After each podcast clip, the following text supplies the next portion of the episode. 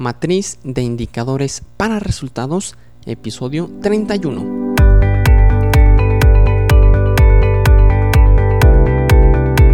Hola, ¿qué tal? Muy buenos días. Hoy, primero de agosto del 2017, estamos iniciando un nuevo mes. Agosto, ya se nos está acabando el año. Y pues vamos hoy a analizar un episodio muy interesante que lo titulé La metodología de marco lógico, la matriz de indicadores para resultados y una sopa de verduras. Pero antes recuerda que en isaacfigueroa.com diagonal contactar puedes hacerme cualquier duda o pregunta o comentario que tengas acerca de este programa, de este podcast o de la matriz de indicadores para resultados. Muy bien, pues vamos a comenzar. Este, vamos a hablar sobre, sobre la MML, también conocida como metodología de marco lógico, la, MIR, que es la matriz de indicadores para resultados, y la sopa de verduras. Vamos a hablar de cómo la MML, perdón, es una receta para preparar una deliciosa sopa de verduras, una deliciosa MIR. ¿Sale? En el episodio anterior, el día de ayer, hablamos sobre la gestión para resultados, el presupuesto basado en resultados y el sistema de evaluación del desempeño. Y hablamos cómo, cómo se relacionaban esos dos, esos tres elementos, perdón. Y te recomiendo que si no lo has escuchado, lo escuches también para que tengas un esquema de todos estos términos que de repente nos abruman que GPR, que PBR, que SED, que MIR, que MML. ¿Sale?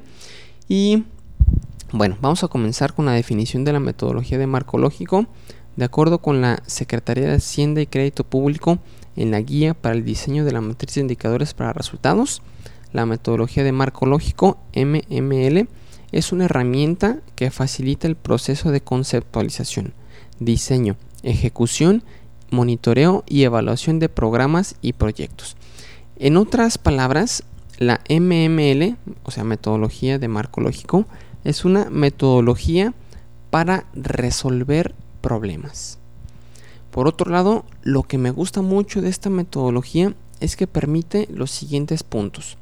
Estandarizar el diseño de los programas. Imagínate que si no existiera esta metodología, pues cada estado, cada municipio, cada quien diseñaría los programas como pues como como como ellos mismos creyeran que fuera este ideal.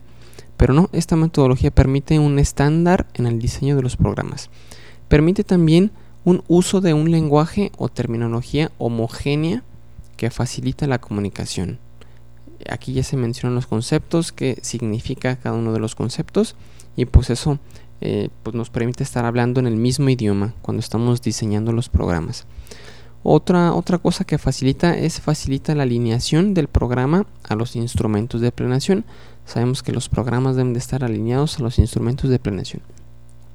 Otra cosa que, que permite es ordenar los elementos de forma lógica y secuencial que permite conocer la causalidad de los mismos dentro del programa.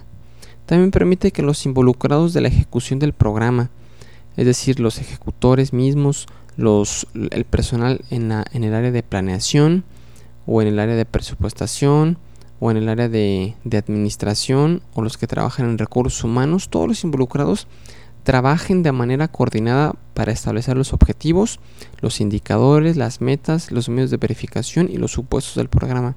Y así el evitar el clásico ¿quién puso eso?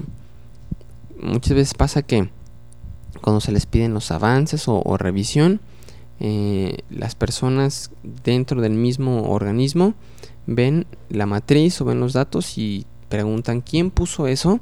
Entonces pues esta metodología la idea es involucrarlos precisamente para que ellos mismos pongan este pues la información de su programa y evitar esta en cierta forma este pues incómoda pregunta, sino que ya se quede bien claro quién lo puso, quién le va a dar seguimiento, cómo se le va a dar seguimiento y todos los demás metadatos necesarios. Eh, por otro lado, eh, el programa presupuestario, recordemos que es la intervención de gobierno para resolver los problemas de la población. Entonces, Por eso podemos decir que la metodología de marco lógico, la MML, es una metodología para diseñar la matriz de indicadores para resultados asociada a un programa presupuestario. Es como si quisieras hacer una sopa de verduras. La receta que incluye los ingredientes y los procedimientos es la metodología de marco lógico MML y el producto final o el resultado de la receta es la matriz de indicadores para resultados, la MIR.